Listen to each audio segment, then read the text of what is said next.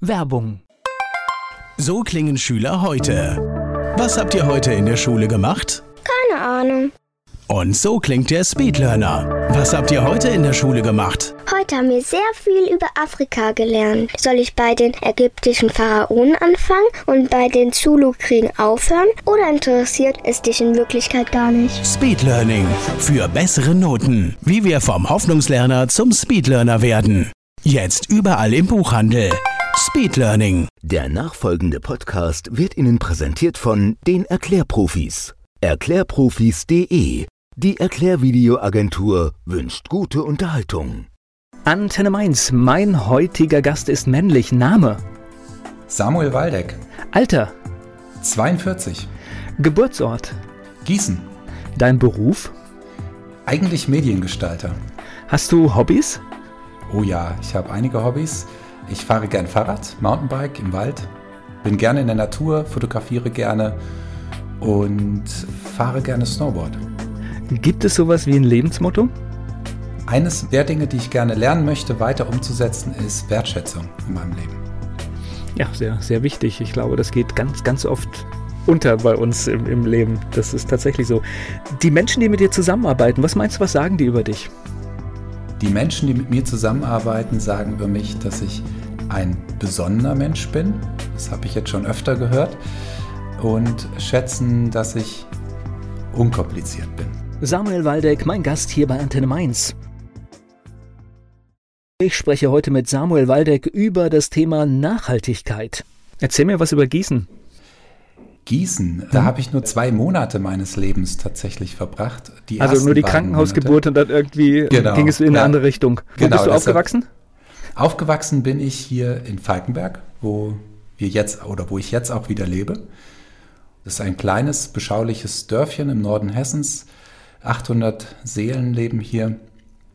Ist ganz schön, die haben eine eigene kleine Grundschule hier, einen eigenen Kindergarten und dadurch ist es ein Dorf, was ganz viel von jungen Familien belebt wird. Und das prägt hier so die Stimmung und das ist total schön. Das heißt, du hattest aber auch eine Kindheit auf dem Land. Ich habe auch eine Kindheit auf dem Land gehabt, genau. Und bin dann nach dem Abitur nach Köln gezogen zum Studium. Und das war auch gut so. Das habe ich ganz dringend gebraucht. Das empfehle ich jedem, der auf dem Land groß wird, seinen Horizont dann zu erweitern, in die große, weite Welt zu ziehen.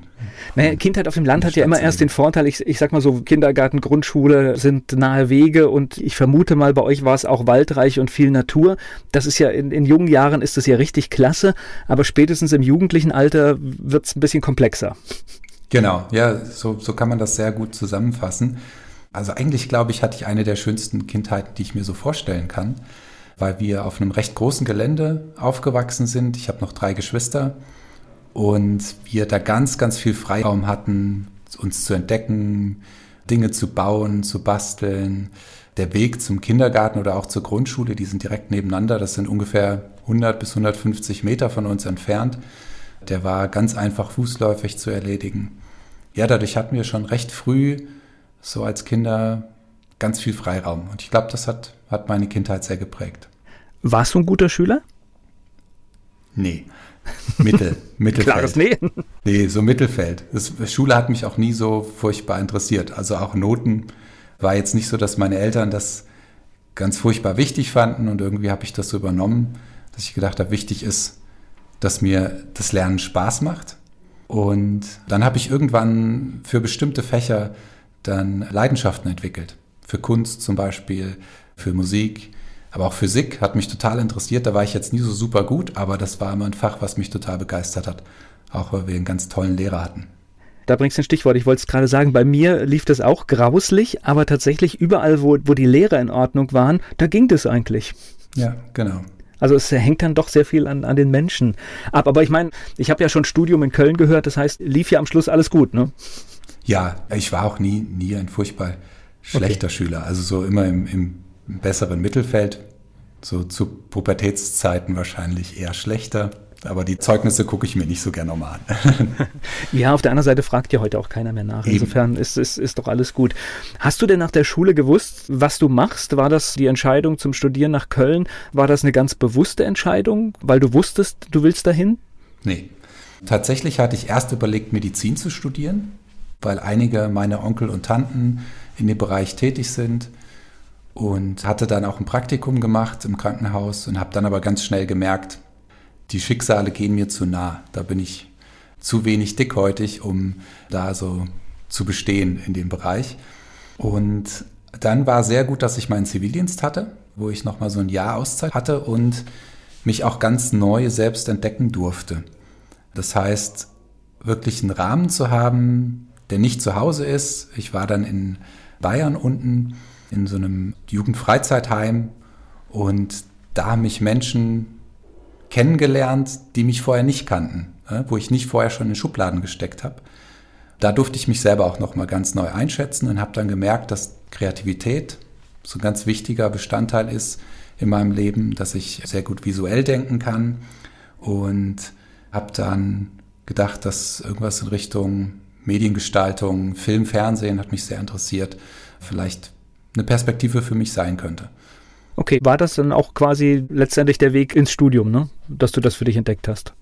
Ja, genau. Es war dann so, dass ich mich an unterschiedlichen Unis beworben habe und während dieser Bewerbungsphase habe ich jemanden kennengelernt, der selbst an der Kunsthochschule für Medien in Köln studiert hat und die Hochschule einfach sehr empfohlen hat. Und da habe ich gemerkt, da ist eigentlich genauso die, die Bandbreite, die ich gerne lernen möchte, die kann ich da abdecken und habe dann auch mich tatsächlich sehr fokussiert auf die Bewerbung dort. Ist verrückt. Aus dem 800 Seelendorf ging es dann in die Millionenstadt, ne? Ja, knapp eine Million. Ich weiß nicht, ja. wie es heute Es ist noch drunter, ich aussieht. weiß gar nicht, aber ich, ich hatte irgendwann mal geguckt und dann auf jeden Ja. Fall eine Riesenstadt. Für Ja, deutsche also Verhältnisse. Im Vergleich zu Falkenberg auf jeden Fall. Aber Köln ist auf der anderen Seite auch so ein bisschen dörflich. Das hat mir gut getan. Die rheinische Frohnatur, Menschen, die sehr herzlich sind, das kennt man als Nordhesse so gar nicht. Ich erinnere mich, als ich aus dem Zug ausgestiegen bin, an dem ersten Wochenende, wo ich mir dann auch eine Wohnung suchen wollte, stand ich am Bahnhof mit dem Stadtplan in der Hand und da sprach mich jemand an, ob er mir helfen könne. Und da dachte ich erst, der wollte mich abzocken. Okay. Weil das ist man als Nordhesse nicht gewohnt, dass Menschen einfach nur so freundlich sind. Und das hat aber tatsächlich sehr gut getan, dass man in Köln oder dass ich in Köln ganz schnell Fuß gefasst habe und ganz schnell viele tolle Menschen kennengelernt habe, viele Freunde kennengelernt habe. Wobei man ja ganz ehrlich sagen muss, in einer Großstadt bewegt man sich ja oft, auch wenn man dort lebt, doch auch in einem sehr beschränkten Radius, dass wenn man von oben ganz genau drauf guckt, es dann doch gar nicht so groß ist, wie man denkt. Ja, das ist tatsächlich so. Aber Köln hat natürlich einen Vorteil. Also ich kann mir vorstellen, da kann man schön studieren, weil es ist natürlich eine Stadt, die abends, wenn nicht gerade Corona ist, wirklich auflebt, die Wochenenden viele Optionen geben. Und ich glaube, das macht so ein Studentenleben in Köln ist, glaube ich, schon schön. Ja, definitiv. Ich habe das sehr genossen und auch weil ich diesen Kontrast brauchte ne, zu diesem ländlichen und hier werden abends die Bürgersteige hochgeklappt, da ist da nichts mehr los. Wenn man sich nicht gerade mit Freunden irgendwie zum Grillen oder ein Bierchen trinken oder irgendwie anderweitig verabredet. Und in Köln ist es wesentlich leichter, das Abendprogramm zu füllen mit weniger Initiative. Und ich glaube, man braucht manchmal halt auch wirklich diesen Gegensatz, um dann auch das, was man schon mal hatte, wieder schätzen zu können. Ne? Ja, das trifft es ziemlich gut. Also ich Ja, habe während dem Studium, ich habe das absolut genossen, auch Köln, absolut tolle Zeit, aber ich habe irgendwann gemerkt, mir fehlt der Wald, mir fehlen die Hügel. Nordhessen ist ja so ein bisschen wie so eine Hobbitlandschaft, so, so hügelreich und viel Wald und da habe ich gemerkt, das brauche ich einfach zum Entspannen, zum Runterkommen, aber auch um Ideen, die ich habe, zu konkretisieren. Das war, war irgendwie so eine ganz wichtige Erkenntnis, dass immer wenn ich irgendwie zum Beispiel eine Hausarbeit schreiben musste oder irgendwas entwickeln sollte, dann habe ich mich irgendwie in die Natur geflüchtet. Und da kamen mir die guten Ideen und da kamen mir dann auch die konkreten Umsetzungsideen, wie ich das, wie ich diese Projekte dann realisieren kann. Gleich geht's weiter im Gespräch mit Samuel Waldeck. Er lebt heute in der kleinen nordhessischen Gemeinde Falkenberg, hat in Köln studiert. Samuel Waldeck ist mein Gesprächspartner hier bei Antenne Mainz. Das heißt, du hast in Köln fertig studiert. Was hast du dann gemacht? Ich bin, nachdem ich fertig studiert habe, direkt wieder hier nach Nordhessen gezogen. Auch der Liebe wegen. Ich habe meine damalige Freundin kennengelernt, jetzige Ehefrau, und habe gemerkt, so dass da zieht es mich hierher. Aber auch, weil ich den Wunsch hatte, jungen Menschen hier in der Region die Möglichkeit zu geben, mal über den Tellerrand hinauszuschauen. Und meine Schwester und mein Schwager, die haben hier so ein Jugendkulturprojekt gegründet bei uns im Dorf, hatten die Möglichkeit, die alte Jugendherberge, die vom Deutschen Jugendherbergsverband damals abgegeben werden sollte, zu kaufen mit dem Verein. Und da haben wir so einen riesen Jugendkulturspielplatz, nenne ich es mal, gegründet. Und das war ein Projekt, was mich einfach magisch angezogen hat, wo auch meine, meine Frau gearbeitet hat, mitgeholfen hat und deshalb war für mich irgendwie klar, da will ich hin. Auch wenn erstmal die berufliche Perspektive gefehlt hat. Das habe ich irgendwie über diese, ja, das Geldverdienen gestellt. Ich finde das eigentlich eine ganz gute Entscheidung, weil meine Lebenserfahrung ist, wenn man diese Entscheidungen so macht, das mit dem Geldverdienen zieht irgendwie nach. Also das, da kommt was. Ja, das war auch meine Erfahrung. Also ich hatte mich erst selbstständig gemacht, weil ich aus dem Studium heraus schon so ein paar Kunden generiert hatte. Und Mediengestaltung ist ja erstmal egal, wo man sitzt. Man kann das ja von überall aus machen, war damals schon ein Beruf, den man eben das waren die ersten mit Homeoffice, ne? Ja, genau. Wir waren so die ersten mit Homeoffice.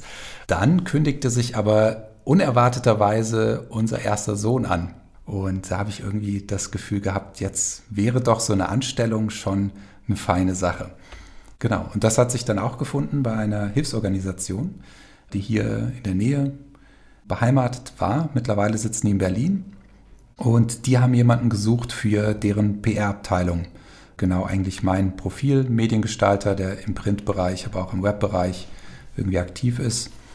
Und das war total gut, weil ich da so diesen, auf der einen Seite meine berufliche Professionalität einbringen konnte, auf der anderen Seite aber auch wusste, das ist ein Job, wo ich auch einen Sinn dahinter sehe. Ich wusste, mit dem, was ich mache, helfe ich Menschen. Es ist eine Organisation, die Kinderpatenschaften vermittelt hat und die Katastrophenhilfe und Nothilfe geleistet hat da warst du ja ein bisschen deiner Zeit voraus. Also ich merke das heute bei jungen Menschen, dass die tatsächlich viel kritischer auf den Job schauen, also nicht nur die Karriere, sondern tatsächlich sagen, was steckt für ein Sinn dahinter? Und dass manche Arbeitgeber auch noch gar nicht so richtig kapiert haben, dass es heute ein bisschen eine andere Welt ist. Also man muss andere Dinge bieten. Das Geld ist ein Faktor, der aber tatsächlich nicht immer entscheidend ist. Ja, das stimmt. Ich glaube, dass das eine Generation ist, die natürlich auch aus einem Wohlstand erwächst und wo es eben nicht mehr nur ums blanke Geldverdienen geht, sondern wo man auch überlegen muss, womit verbringe ich da meine Zeit? So was, was ist das da, quasi die Ebene dahinter? Und das ist tatsächlich sehr wichtig. Ich habe das damals mehr oder weniger unbewusst so gemacht, aber so im Rückblick denke ich, das war eine absolut wunderbare Chance für mich, da zu arbeiten. Ja. Wie lange hast du das gemacht? Äh, sechs Jahre war ich insgesamt okay. dort. Das, was mich ein bisschen unzufrieden gemacht hat, war ein langer Anfahrtsweg. Ich musste immer pro Richtung circa knapp 60 Kilometer fahren. Das war dann so eine Stunde Fahrzeit. Da entwickelte sich dann eben hin und zurück so zwei Stunden Lebenszeit, die ich im Auto verbringen musste, weil es da auch keine Zugverbindung hingab. Und das war sowas, was mich dann über, nach diesen sechs Jahren irgendwie ein bisschen unzufrieden gemacht hat. Es kam dann nämlich das zweite Kind dazu, die mittlere Tochter. Und lustigerweise immer so, immer wenn, wenn wir Kinder bekommen haben, dazu bekommen haben, dann habe ich so mein Leben nochmal neu überdacht. Dafür da kam dann der da, ne? Gedanke, ne? Ja, genau. Also äh, äh, war bei mir ähnlich. Das heißt, das ist ein Moment, wo du einfach mal über Dinge nachdenkst. Geht das jetzt alles so weiter? Die Verantwortlichkeit, die wird ja immer ein bisschen größer. Es ist, die ganze Zeit war man nur für sich verantwortlich, vielleicht noch für einen Partner. Und auf einmal, ja, bist du für mehr Leben verantwortlich, ja. Genau. Und da habe ich dann gedacht, oh, diese zwei Stunden Lebenszeit, wenn ich die noch bei der Familie verbringen könnte, das wäre schon ein schöner Gewinn. Und dann ergab sich die Möglichkeit, bei einer Firma ganz hier in der Nähe anzufangen. Ich hatte nur noch elf Minuten Fahrzeit.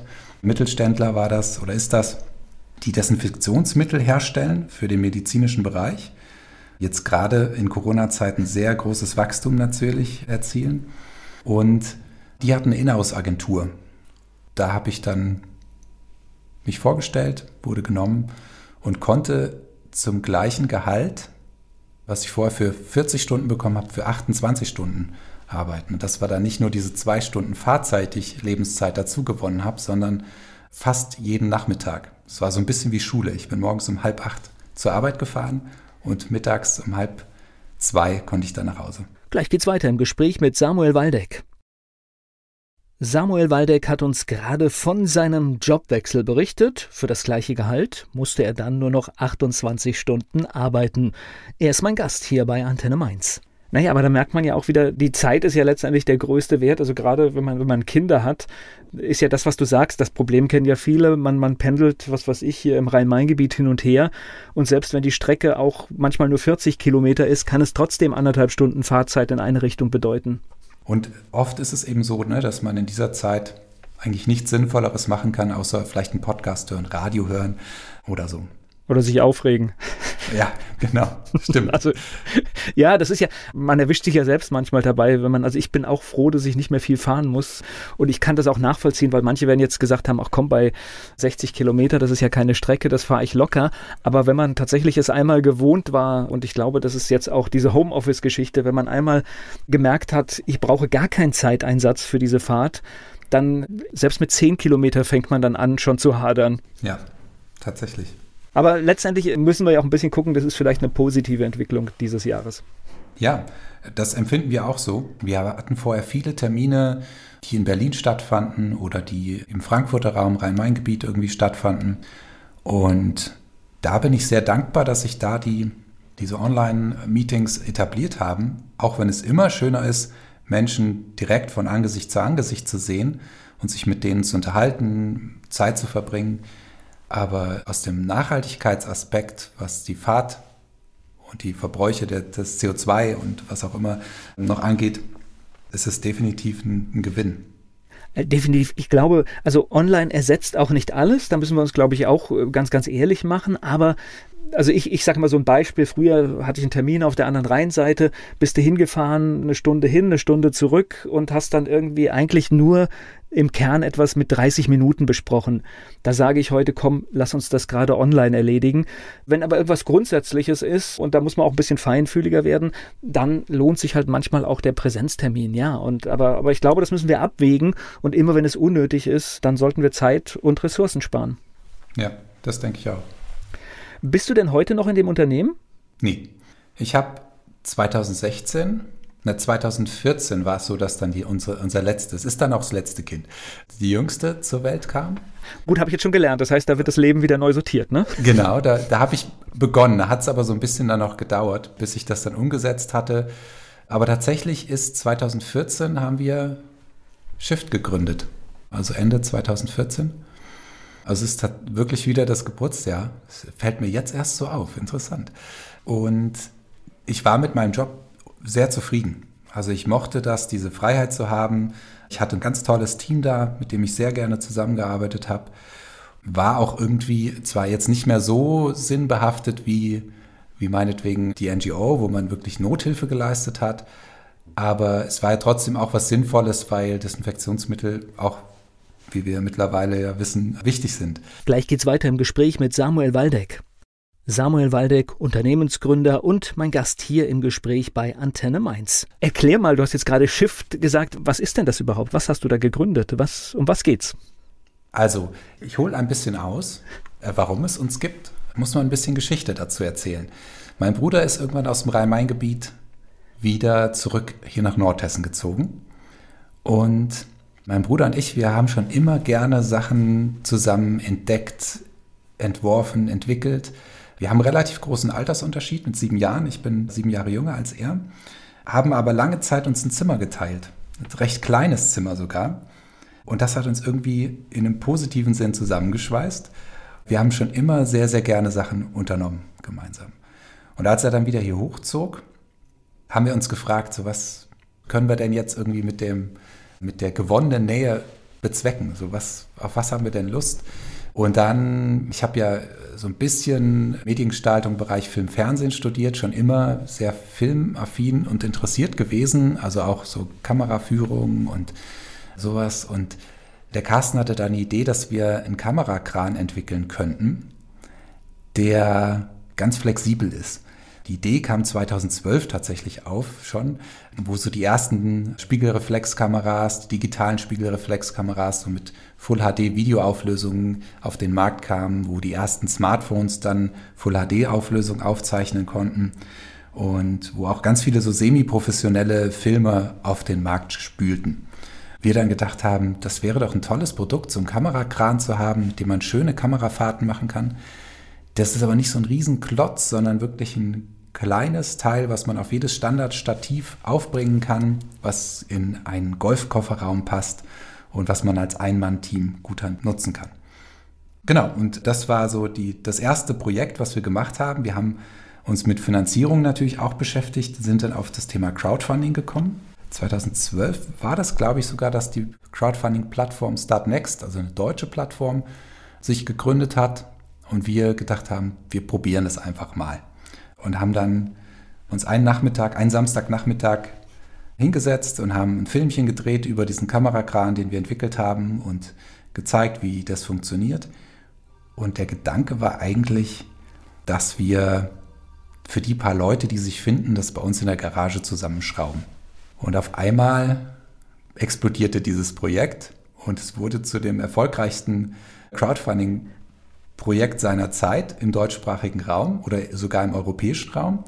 Und es wurde auch relativ schnell klar, okay, das können wir jetzt nicht so bei uns in der Garage produzieren, wir selbst, sondern wir brauchen da Unternehmen, die uns da bei der Produktion unterstützen. Und die haben wir dann auch gefunden. Uns hat dieses Prinzip Crowdfunding total begeistert, ne, dass wir direkt mit potenziellen Kunden gemeinsam ein Produkt entwerfen können und eigentlich keine Investoren brauchen, keine Banken brauchen, keine Abhängigkeiten haben, sondern quasi das, was wir verkaufen, was wir an den Mann und an die Frau bringen, direkt produzieren und verschicken. Und das war, war so das erste Projekt. Weil uns das so begeistert hat, haben wir gedacht, wir könnten doch nochmal sowas wie so einen Referenzmonitor bauen. Also so ein Monitor, mit dem ich das Bild mir anschauen kann, was die Kamera gerade aufzeichnet weil die Kamera ist ja auf dem Kran, das sehe ich ja nicht direkt. Vielleicht auch so eine Möglichkeit, wo man dann nochmal die Schärfe ziehen kann, wo man die Aufnahme starten und stoppen kann und so ein paar Einstellungen vornehmen kann. Und das war eigentlich so die Grundidee. Wir wollten aber gerne ein Gerät bauen, was so universell einsetzbar wie möglich ist. Und je konsequenter wir diesen Gedanken weitergedacht haben, desto näher kamen wir dann einem Smartphone oder einem Tablet. Und so kam das dann, dass wir das erste Shift Phone entworfen haben. Das dann ein Phablet war, also ein 7 Zoll Gerät, mit dem konnte man auch telefonieren, war natürlich ein bisschen sperrig am Ohr, aber wir wollten gerne, dass es eben diese Funktionalität auch mit sich bringt. So, jetzt könnte ich ja einwerfen, ein Smartphone gibt es schon. Das ist richtig. Ein Smartphone gibt es schon. Was uns aber an den Smartphones, die es gibt, gestört hat, ist, dass die Geräte immer verschlossener werden ich bin Mensch, ich mag gerne Freiheit. Ich mag das gerne, wenn man mir wenigstens die Möglichkeit gibt, Dinge zu reparieren. Und deshalb haben wir gesagt, wir wollen unbedingt Geräte bauen, bei denen das kein Problem mehr ist. Ein Gerät, was ich ganz einfach reparieren kann, ein Gerät, was ich schnell öffnen kann, wo ich den Akku selber tauschen kann, ohne dass ich irgendwelches Werkzeug brauche oder ohne dass der vielleicht sogar verklebt ist. Ein Gerät, wo ich kein Spezialwerkzeug brauche, sondern Werkzeug, was ich vielleicht zu Hause habe oder so. Gleich geht es weiter im Gespräch mit Samuel Waldeck. Im Gespräch mit Samuel Waldeck waren wir gerade bei Geräten und der Selbstreparatur. Er ist Unternehmer und mein Gast hier bei Antenne Mainz. Also wer schon mal versucht hat, ein iPhone selbst zu reparieren, was tatsächlich geht, also ich habe es schon gemacht, also ich kann da mitreden, also da gibt es tolle Tools, aber man macht es wirklich nur einmal, weil das, was du sagst, ist es so, du, es ist verklebt, du musst aufpassen, dass du nicht irgendetwas beschädigst. Es ist eigentlich so gebaut, dass man nichts daran selbst machen kann. Tatsächlich, ja.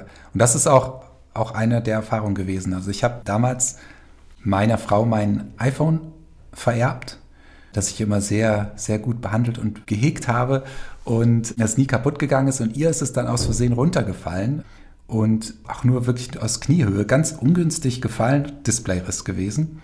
Und ich habe dann von einem Freund, der hatte, dem war das Gerät ins Klo gefallen. Das war dann kaputt, aber das Display ging noch. Und dann habe ich gedacht, gut, dann kann ich aus zwei ein Gerät machen und habe das Display aus dem defekten Telefon ausgebaut und wollte das dann in unseres einbauen. Und das hat soweit auch mit iFixit Anleitungen total gut geklappt. Also kann ich jedem wärmstens empfehlen, der Sachen reparieren möchte, mal auf die iFixit-Webseite zu gehen.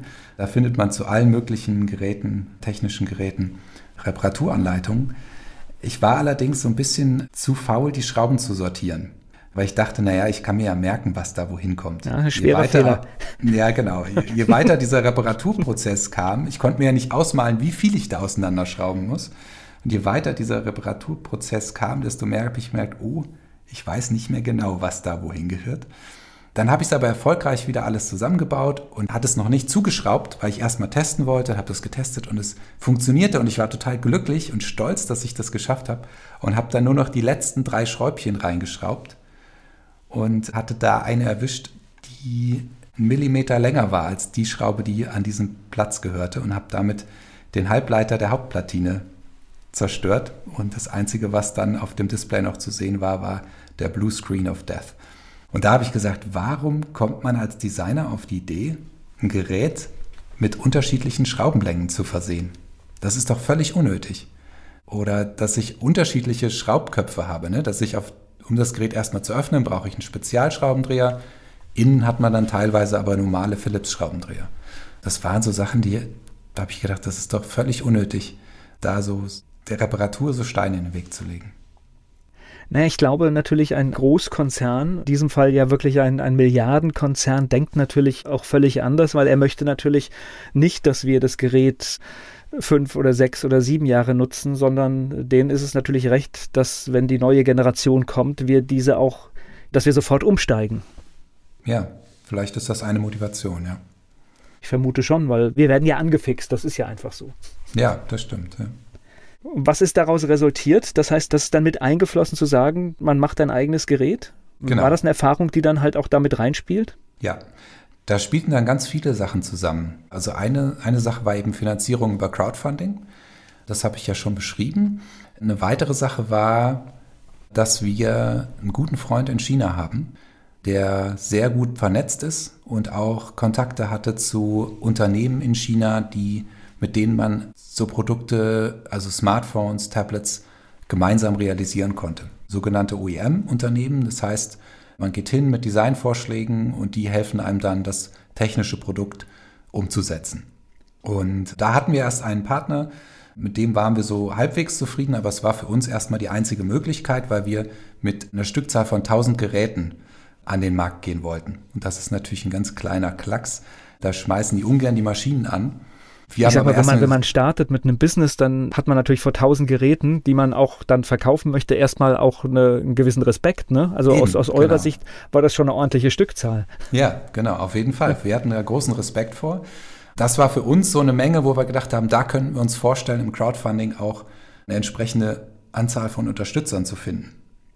Das Crowdfunding hatten wir parallel gestartet, als an dem Punkt, wo wir dann so weit waren, gesagt haben, die ersten Prototypen stehen, so, wir, wir haben schon eine gute Timeline, einen guten Zeitplan, so wann wir die Geräte dann versenden können, wann die fertig sein können. Und dann war es so, dass wir, der Carsten, mein Bruder, in China war. Wir haben uns das immer so ein bisschen aufgeteilt. Und ich habe eher so die, die Sachen hier vor Ort übernommen und er war dann derjenige, der durch die Weltgeschichte gereist ist. Dann waren wir eigentlich nur noch zu einer finalen Abnahme in China und waren in Shenzhen, das ist ja so das, das Mekka der, technikproduzierenden Unternehmen eigentlich in China und waren zu einer finalen Abnahme dort. Und dann sollte die Massenproduktion, also Massenproduktion in Anführungsstrichen losgehen. Und dann sagte uns dieser Produzent, er könnte das jetzt doch nicht machen. Und er wollte das auch gar nicht machen, weil er hätte jetzt einen größeren Auftrag. Auch diese Idee, dass man Geräte reparierbar macht und der Akku tauschbar ist, das wäre sowieso irgendwie Quatsch und das wird keiner mehr machen. Und hat uns dann einfach da im Regen stehen lassen. Wir hatten aber schon das, quasi die Entwicklung bezahlt, hatten aber kein Gerät mehr. Und das war für uns so ein Moment, wo wir gedacht haben, hm, das war's dann jetzt. Jetzt müssen wir gucken, irgendwie Darlehen aufnehmen, die Leute zurückbezahlen im Crowdfunding. Eigentlich ist ja Crowdfunding Risikokapital, aber wir haben gesagt, wir können das, wir bringen das nicht übers Herz, dann den Leuten zu sagen, ja, tut uns leid, wir haben es halt nicht gepackt. So naja, ist ja auch ein Vertrauen. Ne? Das heißt, da haben ja ganz ja, viele Leute genau. euch vertrauensvoll ja. Geld gegeben, damit ihr das genau. macht, ja. Ja. Und wir, wir waren super frustriert. Der Carsten ist dann mit unserem Freund in China, dem Jackie, zurückgegangen. Beide wirklich sprachlos gewesen von diesem Erlebnis. Das Einzige, was, was der Carsten noch irgendwie so hervorgebracht hat, war so ein Stoßgebet und hat gesagt, oh, wenn es da jemanden gibt, ne, bitte irgendwie muss es doch da eine Lösung geben. Das Krasse war, dass dann ein Typ auf den Carsten und den Jackie zukam in Shenzhen, also eine 12 Millionen Einwohnerstadt. Weder der Jackie noch der andere Typ, die kamen aus Shenzhen, sondern die kannten sich aus der Grundschule. Die waren zusammen im Norden Chinas in der Grundschule, haben sich wiedererkannt nach, äh, ich vermutlich 20 Jahren oder wie auch immer. Und dann hat er gefragt, ja, was macht ihr? Warum seid ihr denn hier? Und was machst du so, Jackie? Und dann hat der Jackie von der Situation erzählt und wie frustriert sie sind. Und dann hat er gesagt, ach, wisst ihr was? Ich arbeite für ein Displayunternehmen hier in Shenzhen. Und ich glaube, ich hätte da einen Partner, der zu euch passen könnte. Und hat dann tatsächlich den Kontakt hergestellt, ist dann, hat einen Tag frei bekommen. Das ist auch sehr unüblich in China, dass man spontan frei bekommt. Er hat dann seinen Chef angerufen, ist dann mit uns zu diesem potenziellen Partner gefahren. Da haben wir gemerkt, das passt wie die Faust aufs Auge. Es ist ein jüngeres Unternehmen, auch nicht so ein Riesending, sondern ein recht kleines Unternehmen, die aber gerne so innovative Ideen unterstützen wollten. Und die haben dann gesagt, wisst ihr was, wir finden es so gut, wenn wir das Phone hier im asiatischen Raum verkaufen dürfen, dann übernehmen wir komplett die Entwicklungskosten. Und da haben wir gesagt, ja super, das machen wir gerne. Wir geben gerne die Ideen da rein, weil wir wollen hier in Asien sowieso nichts verkaufen. Und das war dann die Geburtsstunde des ersten dieses Fablets sozusagen. Und damit hatten wir einen Partner, mit dem wir eben dann auch weitere Phone-Größen realisieren konnten. Da kam dann irgendwann ein 5 Zoll Smartphone dazu, etwas kleineres Gerät, dann ein noch kleineres 4 Zoll Gerät, was wir dann auch entwickelt haben. Und dann auch so die, diese ganze Struktur begonnen haben, hier aufzubauen. Also wir haben dann die Firma gegründet, dieses GmbH drumherum, weil wir sagten, dass das ist schon uns auch wichtig, so eine Firmenhülle zu haben. Mein Vater hat uns damit unterstützt, der ist auch mit im Unternehmen dabei, der ist eigentlich in Rente und der hat gesagt, ach komm, die Jungs unterstütze ich nochmal. Der übernimmt bei uns so den, die Buchhaltung. Meine Mutter hat dann im Versand mitgeholfen und ich habe den technischen Support gemacht. Das heißt, wenn irgendwie Kunden gemailt haben oder angerufen haben, dann haben die immer mich an der Strippe gehabt. Und der Carsten hat sich so ein bisschen mehr um die Entwicklung gekümmert und um Vertriebspartner und so. Na, Familienunternehmen bekommt da eine ganz neue Definition. Ja, tatsächlich wurde dann auf einmal daraus so ein Familienunternehmen. Und dann wuchs das Ganze äh, immer mehr. Und 2016 war dann der Zeitpunkt, wo wir dann in der Lage waren, auch so langsam daran zu denken und selber einzustellen. Ich habe immer noch parallel gearbeitet bei dem anderen Unternehmen, um die Firma so ein bisschen zu entlasten, weil Gehälter sind ja auch immer so, ein, so eine Sache. Da war es erstmal wichtiger, dass wir Mitarbeiter im Versand einstellen, dass wir dann nach und nach Mitarbeiter im technischen Support eingestellt haben, dass wir ITler eingestellt haben, dass wir Softwareentwickler eingestellt haben, 3D-Designer. Dann kam es aber 2016 dazu, dass für mich auch noch eine Stelle abgesprungen ist und dass ich dann bei meinem alten Arbeitgeber schweren Herzens gekündigt habe und dann aber doch auch sehr glücklich darüber, so im eigenen Unternehmen dann arbeiten zu dürfen und damit sogar Geld zu verdienen. Das war für mich was ganz Neues. Gleich geht's weiter im Gespräch mit Samuel Waldeck. Samuel Waldeck hat uns gerade berichtet, wie das Shift-Phone, ein nachhaltiges Smartphone, nach viel Komplikationen doch Realität wurde und ein richtiges Familienunternehmen entstanden ist. Er ist mein Gast hier bei Antenne Mainz. So, erzähl mal ein bisschen, was für Produkte ihr heute habt, weil ich glaube, das müssen wir noch so ein bisschen rausbringen. Smartphone hat jeder. Es hat manchmal nur eine Lebenszeit von zwei Jahren, was sehr ärgerlich ist, denn dort sind Rohstoffe drin, die unglaublich wertvoll sind. Die meisten werden nicht recycelt und wir müssen uns auch ganz ehrlich machen, die meisten dieser Rohstoffe werden nicht wirklich gut für die Umwelt gefördert, sondern das ist wirklich zum Teil heftigste Umweltverschmutzung. Ja, tatsächlich. Also wir haben uns in dieser Gründungsphase sehr, sehr viele Gedanken gemacht darüber, so warum machen wir das eigentlich? Also was macht zum einen die Produkte aus, aber was macht uns auch als Unternehmer aus und was ist uns persönlich wichtig? Weil ich habe gesagt, wenn ich jetzt was gründe, dann wird das vermutlich wenn alles gut läuft, der letzte Arbeitgeber, den ich noch so haben werde. Da würde ich gerne dann alt werden.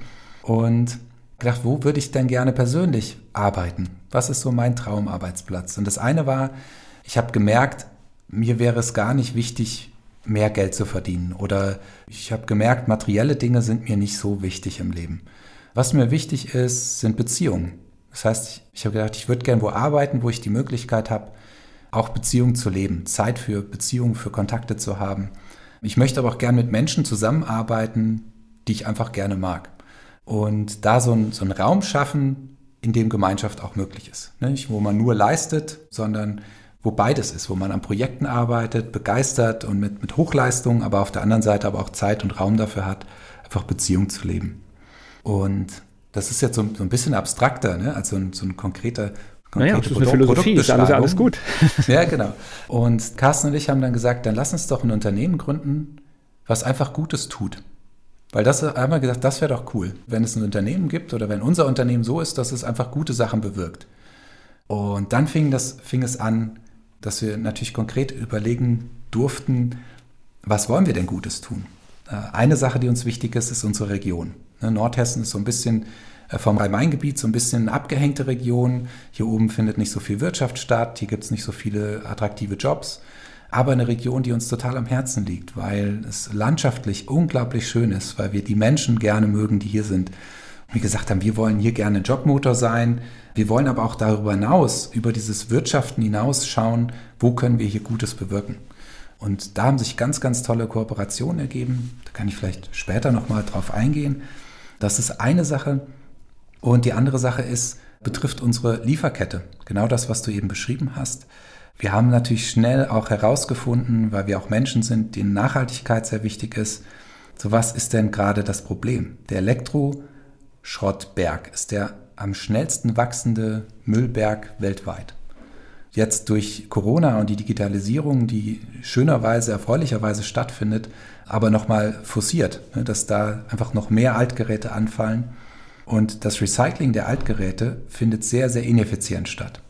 Und wir haben gesagt, das müssen wir irgendwie ändern. Wir müssen da irgendwie dieses Problem lösen, weil sonst stehen wir irgendwann davor und haben alle Ressourcen verbraucht und die Umwelt kaputt gemacht und nie was getan dafür.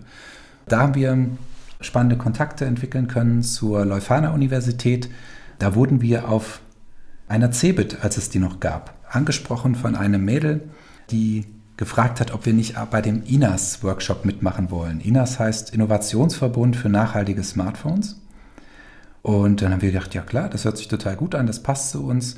Sie hatte sich so ein bisschen geärgert, oder was geärgert? Sie dachte, hm, und sind nicht so die großen Hersteller so ins Netz gegangen, sondern wir haben halt jetzt so einen kleinen Hersteller.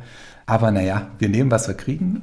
Und daraus hat sich eine total tolle Kooperation ergeben, weil wir ganz viele spannende Inputs von ganz vielen unterschiedlichen Stakeholdern bekommen haben, also von zum Beispiel Reparaturunternehmen, äh, die auch Teil dieses Workshops waren, oder auch Unternehmen wie zum Beispiel die AFB Group, die kaufen gebrauchte IT-Hardware von Unternehmen oder kriegen die gespendet und dann arbeiten die die wieder auf und verkaufen die an Endkunden.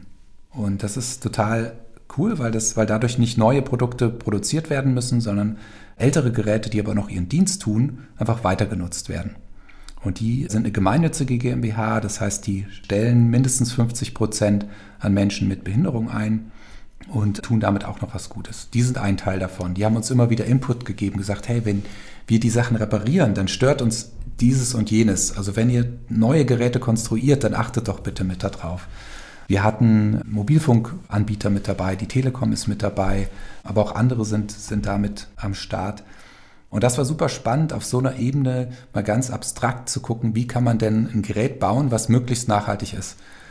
Und das Coole daran, dass wir so ein kleines Unternehmen sind, ist, wir haben kurze Entscheidungswege und dadurch konnten wir ganz schnell Dinge umsetzen. Eine Idee war zum Beispiel der Gerätefund eine Idee, die, die von, von vielen Umweltverbänden schon ganz lange proklamiert wird. Eine Idee, die von ganz vielen Experten für Nachhaltigkeit schon länger gefordert wurde, aber von der Industrie nie umgesetzt wurde. Und wir haben gesagt, Gerätefund macht total viel Sinn, weil wir ja gerne an die alten Teile kommen wollen. Gerade als kleiner Hersteller ist es nämlich ein Problem. Wenn wir Unmengen Ersatzteile produzieren würden, kann es gut sein, dass die nicht abgerufen werden und wir dann einfach wahllos Elektroschrott produziert haben. Das ist ein Elektroschrott, den sieht der Endkunde nicht, den produziert der nicht, aber wir produzieren es als Unternehmen. Und die Idee war, dass wir durch das Gerätefund an alte Geräte wieder rankommen, dann schauen können, welche Teile funktionieren noch und die wieder in einen weiteren Lebenszyklus bringen können. Das heißt, wenn ich einen Betrag, ich weiß nicht, was, was ist der Gerätefund, wie hoch ist er? Der Gerätefund beträgt bei uns 22 Euro. Ja gut, und das reicht schon. Ne? Das reicht schon. Das ist so viel Geld, dass man sagt, oh, da war was, ich gebe das Gerät zurück. Genau. Und es erzeugt auch die Aufmerksamkeit, weil es bisher keinen Hersteller gibt, der sowas macht. Kaufen die Leute ganz bewusst bei uns, weil sie ja wissen, ach, die haben dieses Pfand, das finde ich eine gute Idee. Dadurch bleibt es immer wieder präsent in den Köpfen. Äh, dadurch bin ich sehr überzeugt davon, dass es keine Leute gibt, die dieses Gerät irgendwann in der Schublade verschwinden lassen oder das im schlimmsten Fall irgendwie über den Hausmüll entsorgen. Aber im besten Fall kommt der Pfand ja gar nicht richtig zum Einsatz, weil es geht jetzt, was weiß ich, ein Mikrofon an meinem Smartphone kaputt, aber das kann man ja dann tatsächlich ersetzen. Ja, genau. Das Interessante ist, dass unsere Geräte modular aufgebaut sind. Man kann sich das so vorstellen, ich kann es mal vorführen. Du siehst das ja jetzt nicht, aber du kannst es hören. Ich kann die Rückseite von dem Gerät ganz einfach öffnen. Und dann habe ich Zugriff auf den Akku. Den kann ich direkt wechseln, komplett werkzeugfrei. Dann habe ich die Was ja schon mal eine generelle Schwachstelle ist. Akku ist ja. bei Geräten, die man länger hat, tatsächlich eine der ersten Schwachstellen, wenn nicht gerade das Glas vorne kaputt geht.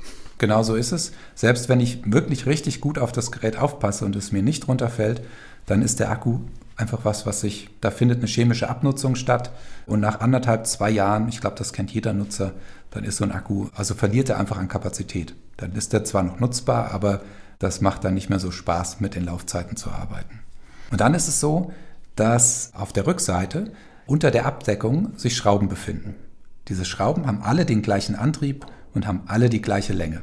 Und wenn ich die gelöst habe, das sind insgesamt je nach Modell zwischen 11 und 13 Schrauben, dann kann ich nicht nur die Rückseite abnehmen, sondern auch die Vorderseite vom Gerät. Und dann habe ich das Display in der Hand. Das heißt, ein Displaytausch dauert bei uns für einen ungeübten Nutzer vielleicht fünf Minuten. Das heißt, das könnte ich auch selbst machen. Das heißt, ich könnte sagen, schickt mir ein Display und ich kann es selbst einbauen? Ja, das ist sogar gewünscht bei uns. Man hat bei uns das Recht auf Reparatur, ohne dass die Garantie erlischt, weil wir gesagt haben, wir wollen gerne dem Nutzer diese Freiheit geben. Und wir haben da bisher fast ausschließlich gute Erfahrungen gemacht. Es war natürlich anfangs so ein bisschen, ne, hat uns jeder dazu geraten, oh nein, das dürft ihr auf keinen Fall machen, dann reparieren die Leute, machen es kaputt und dann sagen sie, aber es, das war schon so. Das gibt es natürlich, aber bisher haben wir da mit den Kunden immer gute Einigungen finden können. Also ich hatte das noch nie so, dass wir einen Kunden hatten, der irgendwas behauptet hat, wo wir nachweisen konnten, dass es nicht stimmt und er dann nicht bereit war, irgendwie mit uns gemeinsam einen Kompromiss zu finden. Und das ist halt so diese, diese Freiheit, die ich, die ich mir immer gewünscht habe. Bei anderen Herstellern, ne, ich darf reparieren, ich darf die Dinge aufschrauben, ich darf, es macht auch Spaß, da mal reinzugucken und diese Technik sich anzuschauen, wie komplex das ist und so, dass, also mich fasziniert das sehr. Das ist mit Sicherheit nicht bei jedem Nutzer so, aber ich glaube, da haben auch viele Menschen einen zu großen Respekt vor, weil sie denken, oh, das ist so sensible Technik, da darf ich auf gar keinen Fall irgendwie eingreifen. Und bei uns ist es eben so, dass wir sie so gebaut haben, dass man das darf. Das geht und es funktioniert. Und wenn man da jetzt nicht grob fahrlässig handelt, dann kriegt man das auch zerstörungsfrei sehr gut hin. Gleich geht's weiter im Gespräch mit Samuel Waldeck. Ein Smartphone selbst reparieren, das geht unter anderem mit dem Smartphone, das mein heutiger Gesprächspartner in seinem Unternehmen herstellt. Samuel Waldeck ist hier mein Gast bei Antenne Mainz. Naja, und ich, ich sag mal, wir wissen ja eigentlich alle, dass wir so wie wir wirtschaften heute, dass wir das auf Dauer natürlich nicht weiter betreiben können und wir brauchen viele neue Ideen. Die Idee, dass halt Dinge so oft wie nur irgendwie möglich wiederverwertet werden, ich glaube, das ist etwas, was sich in allen Lebensbereichen durchsetzen muss. Ja, das denke ich auch. Und das ist was, was wir eben privat einfach gerne leben. Mir macht es wirklich Spaß, aus alten Dingen wieder was Neues zu machen oder dem neuen Zweck zu geben, so wie man Upcycling, wie man es so schön nennt. Das macht mir wirklich sehr viel Spaß und ich fand diese Idee spannend, dass wir das eben auch bei den Smartphones etablieren können. Und, wie wird denn die Idee in China angenommen? Weißt ähm, du da ähm, was, was euer Partner für, für Erfolge damit hat? Ja, den Partner haben wir nicht mehr, mit dem wir gestartet haben. Okay. Mit dem arbeiten wir in bestimmten Bereichen noch zusammen. Aber wir haben uns auch weiterentwickelt. Wir haben dann gemerkt, dass wir Ansprüche haben an Qualität, an Arbeitsbedingungen, die der Partner so in dem Detail nicht erfüllen konnte. Der hatte gute Arbeitsbedingungen, die haben wir auch auditieren lassen von einer NGO in China. Und das waren wirklich in chinesischen Verhältnissen gedacht gute Bedingungen, aber es waren, hat unseren Ansprüchen nicht genügt, weil wir haben gesagt, wir wollen gar nicht bei einem externen Fertiger fertigen lassen, weil dann sind die Leute, die da dran sitzen, für uns nur Kennzahlen. Wir wollen gerne deren Lebensgeschichte kennen. Wir wollen gerne wissen, mit welchen Menschen wir zusammenarbeiten. Und wir wollen denen gerne die Möglichkeit geben, in einem Umfeld zu arbeiten, wie wir das auch gerne möchten. Und also das heißt im Prinzip die gleichen Bedingungen, die ihr hier bei euch geschafft habt. Genau. Also ja. es ist so, dass wir, dass die Mitarbeiter dort maximal 40 Stunden in der Woche arbeiten. Überstunden darf man nicht machen, ist nicht gewollt und nicht gewünscht. Die haben geregelte Urlaubszeiten, die haben die Wochenenden immer komplett frei und die haben einen Verdienst, mit dem sie ihre Familie auch gut ernähren können. Das ist nämlich in den Technikfabriken oft so, dass da dann Leiharbeiter arbeiten, die dann schlechter bezahlt werden. Da wird da irgendwie versucht zu, zu mauscheln und so weiter. Das kennt man, wenn man, wenn man in dem Bereich so ein bisschen sich mal schlau liest. Da gibt es, gerade aktuell gab es eine Berichterstattung über Hersteller, bei denen das wieder aufgeflogen ist. Da haben wir gesagt, da wollen wir uns komplett von entkoppeln. Und wir wollen auch nicht mehr in Shenzhen produzieren. Shenzhen ist so eine, ja, einfach so eine Stadt, die so schnell gewachsen ist. Das war eigentlich mal ursprünglich mal so ein Fischerdörfchen. Und da ist jetzt eine 12 Millionen Einwohnerstadt draus geworden. Die Menschen, die da arbeiten, die kommen da gar nicht her, sondern die kommen aus anderen Regionen. Man hat diese Problematik der Wanderarbeiter, die dann auch keine sozialen Verbindungen haben, ne, wo die Familien oder Freunde nicht da leben, sondern die kommen komplett sozial entwurzelt dahin, arbeiten dann im Dreischichtsystem, teilweise zwischen neun und zwölf Stunden am Tag auch wenn das eigentlich nicht erlaubt wird, aber es ist eben so, so gang und gäbe. Und dann haben die kein Zuhause, in das sie zurückkehren, sondern leben dort in so Baracken, wo sie mit, sich mit zwölf anderen das Zimmer teilen und wenn alles gut läuft, haben sie eine Matratze.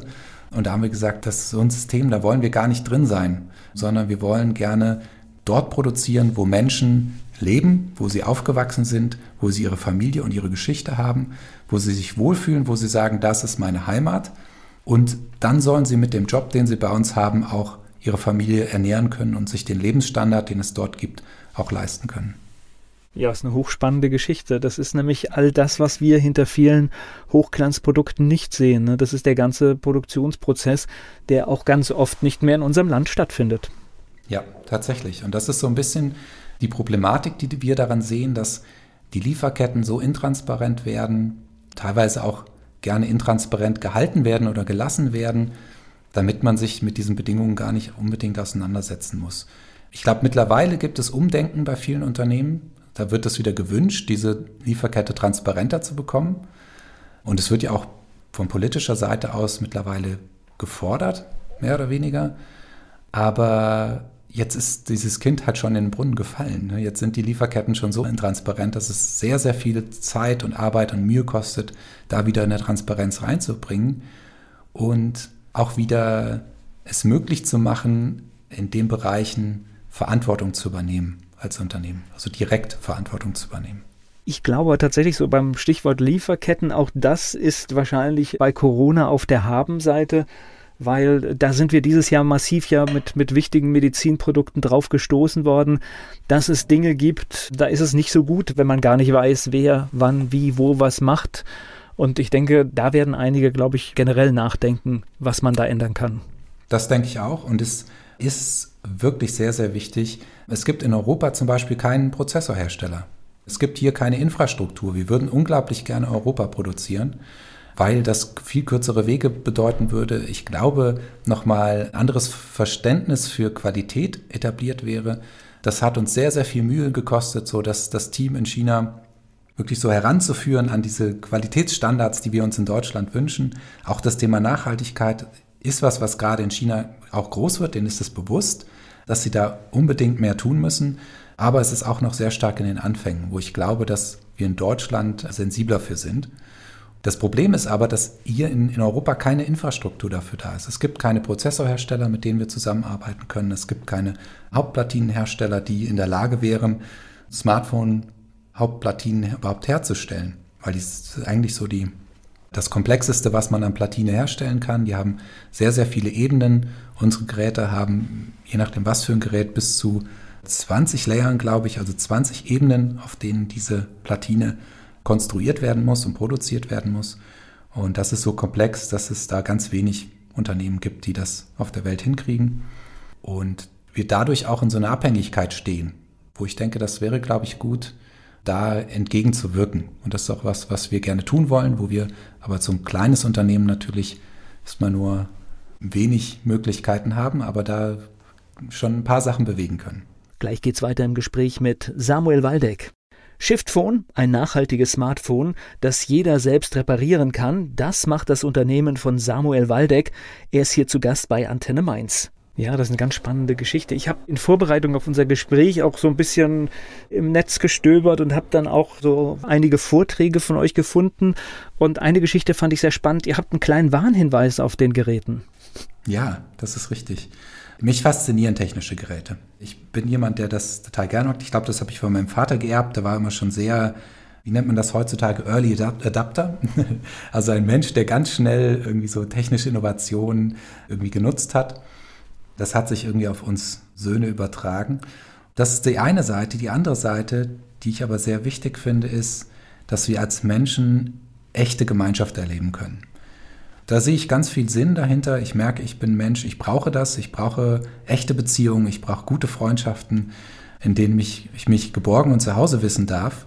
Und so Dinge entstehen nicht über digitale Endgeräte. Das entsteht nicht in Social-Media-Netzwerken, sondern das entsteht halt nur, wenn man sich persönlich trifft, wenn man Zeit miteinander verbringt. Ja, auch so Qualitätszeit miteinander verbringt. Und deshalb haben wir gedacht, eigentlich müssen wir da einen Warnhinweis auf unsere Smartphones aufbringen, kann man sich so ein bisschen vorstellen wie auf den Zigarettenschachteln so ein Warnhinweis. Nur wir haben das natürlich schöner integriert. Das ist jetzt nicht so ein riesen störendes Ding, sondern schön ins Design integriert. Das steht, ich übersetze es mal direkt, das steht in Englisch da, aber da steht so viel wie Warnung, Smartphones sind Zeitfresser. Es gibt kein größeres Geschenk für dich heute als die nächsten 24 Stunden. Nutze sie weise. Menschen sind wichtiger als Maschinen. Wow. Naja, und das ist tatsächlich, äh, wenn es nur hin und wieder daran erinnert, mal das Gerät zur Seite zu legen, war das schon ein ganz wertvoller Hinweis. Ja, das hoffe ich. Äh, und das Schöne ist auch, dass unsere Kunden das zurückspiegeln. Auch wenn, wenn wir im Kundensupport Anfragen bekommen oder so, dass sie dann schreiben, hey, das ist was, was mich tatsächlich im Alltag immer wieder daran erinnert, was ist das tatsächlich Wichtige im Leben. Weil oft vergisst man das ja, ne? Dann ist alles so schnell und dann will man hier noch einen Post angucken und dann hat irgendjemand ein tolles Katzenvideo gepostet und dann ist so viel Zeit auf einmal einfach weg, gefressen. Und man denkt, hm, die Zeit hätte ich jetzt einfach auch nutzen können, um mich mit meinem Kind hinzusetzen, was Schönes zu spielen, zu wandern, irgendwie in der Natur zu sein oder Menschen zu begegnen, die, die mir irgendwie am Herzen liegen. Also, ich bin komplett bei dir. Social Media sollte definitiv, wenn man dort unterwegs ist, immer mit Zeitlimit stattfinden, weil das ist einfach der beste Weg, damit umzugehen, weil natürlich die kleinen Zahlen, die sagen, da sind noch fünf ungelesene Nachrichten, die schön rot leuchten, mhm. das weckt natürlich unsere Neugierde und fixt uns an und deswegen ist ganz einfach die bewusste Steuerung zu sagen, ich, ich habe vielleicht meine Zeit, die ich mich damit beschäftige, aber mehr am Tag ist dann auch nicht, ist, glaube ich, eine ganz kluge Herangehensweise. Ja, das stimmt. Und wir leben das ja auch der Generation vor, die jetzt kommt. Ne? Also ich merke, dass ich ertappe mich ganz oft dabei, dass ich dann, also wir haben abends immer so dieses Ritual, erst lesen wir mit den Kindern noch was und also der Älteste ist jetzt 14, der ist da so ein bisschen rausgewachsen, der hatte sein eigenes Abendprogramm, aber mit den Jüngeren ist es so, dass wir noch was lesen und dann gucken wir zusammen äh, Kika und noch die Kindernachrichten und so. Und dann ertappe ich mich manchmal dabei, wie ich dann so abgelenkt an meinem Smartphone sitze und darauf rumtippe oder noch irgendwelche Nachrichten lese. Und dann finde ich das total schade. Auch, ja, wir würden nur gemeinsam auf dem Bildschirm gucken, aber trotzdem ist das eine Zeit, in der man irgendwie sich gemeinsam auch mit einem Thema auseinandersetzen kann, das zum Beispiel in den Nachrichten läuft oder über den, den Tag nochmal sprechen kann oder so.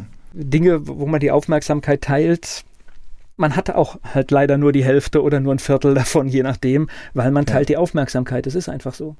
Genau, und dann, ja, passiert das einfach zu schnell, glaube ich, dass, dass man an dem Gerät hockt. Das ist eine spannende Geschichte, die wir hier gehört haben, weil normalerweise der erste Gedanke, was weiß ich, da gibt es große Player und da ist gar kein Raum für andere Dinge. Und umso spannender ist dann, dass in einer kleinen Gemeinde dann doch so etwas entstehen kann wie mit euch. Ja, das stimmt. Was auch sehr spannend ist, ist, dass wir werden auch oft gefragt, wenn wir irgendwo auf einer Messe sind oder, oder so, sagen, ja, ja, ihr kommt aus Berlin, oder? Und dann sagen wir, nee, wir kommen aus Falkenberg. Ja, hier das Falkenberg bei Berlin. Äh, Falkenberg in Nordhessen. Aha, wo ist das? Und dann müssen wir erstmal so erklären, ja, das liegt hier zwischen Kassel und Marburg ungefähr so im, im, im Nichts. und die Leute fragen sich dann, kann man da denn gründen? Ist da irgendwie diese Infrastruktur da? Wir sind absolut überzeugt davon, dass es der ideale Standpunkt für uns ist oder Standort für uns ist, weil wir brauchen gar nicht unbedingt noch mehr Vernetzung. Ne? Wir brauchen nicht noch mehr Ratgeber und Ideen und, und irgendwie eine schnellere Infrastruktur, sondern um wirklich Ideen zu realisieren und umzusetzen, brauchen wir den Raum und die Zeit. Und das ist was, was in Städten irgendwie immer weniger wird. Und deshalb ist es für uns total spannend, so diese Landschaft irgendwie so mitzuerobern und auch zu merken, wie viel wir da Positives in der Region bewirken können. Gleich geht's weiter im Gespräch mit Samuel Waldeck. Samuel Waldeck ist Unternehmer in Nordhessen. Dort baut er ein Smartphone, das sich auch gut reparieren lässt. Und er ist jetzt mein Gast hier bei Antenne Mainz. Ich hatte ja eingangs schon erwähnt, dass wir gerne als Unternehmen so viel Gutes wollen, wie wir können und dabei so wenig Schaden wie möglich anrichten möchten. Das bezieht sich ja im einen auf die Smartphone-Lieferkette und auch auf die Geräte selber, aber es bezieht sich eben auch auf die Art und Weise, wie wir das Unternehmen führen und was wir mit unseren Gewinnen machen. Das Schöne ist, durch Crowdfunding und durch die Nichtabhängigkeit zu Investoren konnten wir von Anfang an schwarze Zahlen schreiben. Wir haben quasi immer nur rote Zahlen in den Zeiten gehabt, wo das Crowdfunding lief, wo wir das Geld von den einzelnen Kunden bekommen haben. Und dann haben wir damit gearbeitet, haben Produkte draus gemacht und haben mit diesem Geld mehr Geräte produzieren können, als wir an die Crowdfunding-Unterstützer abgeben mussten und konnten dadurch Gewinne generieren und die konnten wir wieder weiter investieren in neue Geräte. Aber dann auch irgendwann haben wir gemerkt, wir haben, wir haben da noch Luft, wir haben da noch Geld über. Normalerweise würde man sich das ja auszahlen als Inhaber, aber wir haben gedacht, wir brauchen das nicht unbedingt. So, wir sind glücklich mit den alten Fachwerkhäuschen, die wir haben irgendwie mehr Geld brauchen wir da nicht. Und haben gedacht, was können wir denn dann mit dem Geld machen? Und dann entstand die Idee, einen Dorfladen bei uns zu gründen. Das ist schon ganz, ganz lange der Plan, dass es hier mal sowas geben soll. Ich bin hier auch im Ortsbeirat aktiv. Da gab es immer dieser Wunsch, es wäre cool, es wird für die alten Menschen oder älteren Menschen wieder so einen Ort geben, wo sie einkaufen können, das Thema Nahversorgung. Jetzt gerade in Corona-Zeiten wird es ja auch wieder ganz konkret. Ne? Da haben wir gedacht, ja, dann machen wir das doch. Ganz altes Haus, das schon 20 Jahre lang nicht bewohnt ist. Davor hat das so eine Messi-Familie bewohnt. Das haben wir gekauft. Das war schon immer so ein Dorn der, im Auge der ganzen Dorfbevölkerung. Und es ist ein ganz, eigentlich tatsächlich ein schönes Fachwerkhaus. Und beginnen jetzt das Ganze zu renovieren, so wie es die Denkmalpflege sich auch wünscht. Mit viel Lehm, mit Holz, ganz tolle Materialien, auch nachhaltige Materialien und wollen da so einen Laden äh, machen, wo es möglichst viele unverpackte Produkte gibt, möglichst regional. Trotzdem so, dass man sich das leisten kann, dass es nicht nur so ein, so ein Laden ist, wo irgendwie die Besserverdienenden hingehen können, sondern wo jeder versorgt werden kann, wo es auch so eine Kaffeesituation gibt. Also ich, es wird jetzt nicht so ein richtiges Kaffee sein, aber so, dass man da einen guten ein Kaffee halt, ne? trinken kann. Genau, wo man nach dem Einkaufen sich nochmal hinsetzen kann, der neueste Klatsch und Tratsch ausgetauscht werden kann, so wie ich das aus meiner Kindheit noch kenne, als es hier noch einen Dorfladen gab. Das ist ja hochspannend, weil ich sag mal, unter wirtschaftlichen Gesichtspunkten wird wahrscheinlich kein Unternehmen einen solchen Laden bei euch machen. Ja, tatsächlich. Wir haben Liederfördermittel dazu beantragt und da muss man auch so einen Businessplan mit reinbringen. Und die haben gesagt, ja, wie wollt ihr denn Gewinne machen mit dem Laden? Da haben wir gesagt, wir wollen keine Gewinne machen mit dem Laden. Und gesagt, wie? Wie wollt ihr es denn machen? Die haben gesagt, wir haben eine GmbH, die macht die Gewinne und die fließen in den Laden rein. Und den Laden soll es einfach geben, weil das wichtig ist für diesen Ort. Und das da haben wir gemerkt, mussten wir bei den Leuten, die diese Förderanträge dann äh, bewilligen sollten, mussten wir da erstmal Überzeugungsarbeit leisten, weil das kannten die nicht, dass Unternehmen so denken und irgendwie so ticken. Genau, das ist ein Projekt und ein anderes super spannendes Projekt, was mir auch sehr am Herzen liegt, ist dass wir im letzten Jahr ein Stück See kaufen konnten. Äh, der Singlesser See, der ist hier bei uns in der Region, so ein ganz schöner Badesee. Ist ein alter, ein alter Tagebau, der vollgelaufen ist, ziemlich groß, anderthalb Kilometer Durchmesser. Wir haben davon erfahren, durch ganz viele Zufälle, dass der verkauft werden soll. Und wir haben gedacht, das wäre ganz schön schlimm, wenn das jemand kauft, weil das ist so ein, hier in der Region einfach ein ganz beliebter Badesee. Und da geht, geht jeder im Sommer hin. Und wenn da jemand das kaufen würde und dann sich eine Villa hinsetzt und einen Zaun drum macht, das nicht mehr für alle zugänglich wäre, ja, das fänden wir ziemlich, ziemlich schlimm. Auch für die Stadt wäre das schlimm gewesen. Die stand unterm Rettungsschirm, durfte da nicht investieren. Und dann haben wir überlegt, ob wir irgendwie es hinbekommen, diesen See zu retten, dass der weiter für die Allgemeinheit zugänglich ist. Und haben dann mit den Landwirten gemeinsam eine Bietergemeinschaft gründen können. Es war nämlich nicht nur der See, sondern auch noch Land und Wald dazu, insgesamt 290 Hektar, die da verkauft werden sollten. Und dann haben wir die Bietergemeinschaft gegründet und haben das geschafft, diesen notwendigen Betrag aufzubringen. Und unser Teil von diesem Stück ist jetzt ein Teil des Sees, den wir gerne nachhaltig mit sanftem Tourismus entwickeln wollen, gemeinsam auch mit der Stadt. Den gehört der Rest des Sees. Die haben den jetzt wieder zurückkaufen können von dieser Bietergemeinschaft. Und was auch noch mit dabei war, ist eine alte Wassermühle. Das hatten wir eigentlich gar nicht beabsichtigt, aber die wollten die Landwirte nicht. Und irgendwas mussten wir als Gegenwert bekommen für das Geld, was wir investiert haben und haben dann diese alte Wassermühle bekommen. Und da produzieren wir jetzt unseren eigenen Ökostrom und bauen einen Archehof auf. Der Archehof ist ein, ein Hof, wo vom Aussterben bedrohte Nutztierrassen weiter gezüchtet werden und damit die Artenvielfalt eben weiter gefördert und unterstützt wird. Und das ist ein Projekt, das wir mit Freunden gemeinsam machen. Und das ist, ist so schön jetzt zu sehen, wie sich das aufbaut, wie so die ersten Tiere dahin kommen, die Ställe gebaut werden, die dann eben den genug Raum bieten, dass sie da wirklich auch artgerecht gehalten werden. Wow, das sind echt tolle Einblicke und ich glaube, ich könnte mit dir jetzt noch stundenlang über diese Themen weiter reden. Es ist, es ist total spannend und ich glaube, wir werden das irgendwann nochmal vertiefen und ich bedanke mich echt für die Zeit. Sehr gerne. Vielen Dank, ja, dass du uns so den Raum gegeben hast, davon zu erzählen. Dieser Podcast wurde präsentiert von den Erklärprofis. Erklärprofis.de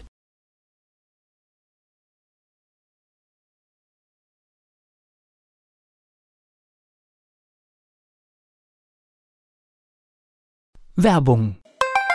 So klingen Schüler heute. Was habt ihr heute in der Schule gemacht? Keine Ahnung. Und so klingt der Speedlearner. Was habt ihr heute in der Schule gemacht? Heute haben wir sehr viel über Afrika gelernt. Soll ich bei den ägyptischen Pharaonen anfangen und bei den Zulu-Kriegen aufhören? Oder interessiert es dich in Wirklichkeit gar nicht? Speedlearning. Für bessere Noten. Wie wir vom Hoffnungslerner zum Speedlearner werden. Jetzt überall im Buchhandel. Speed Learning.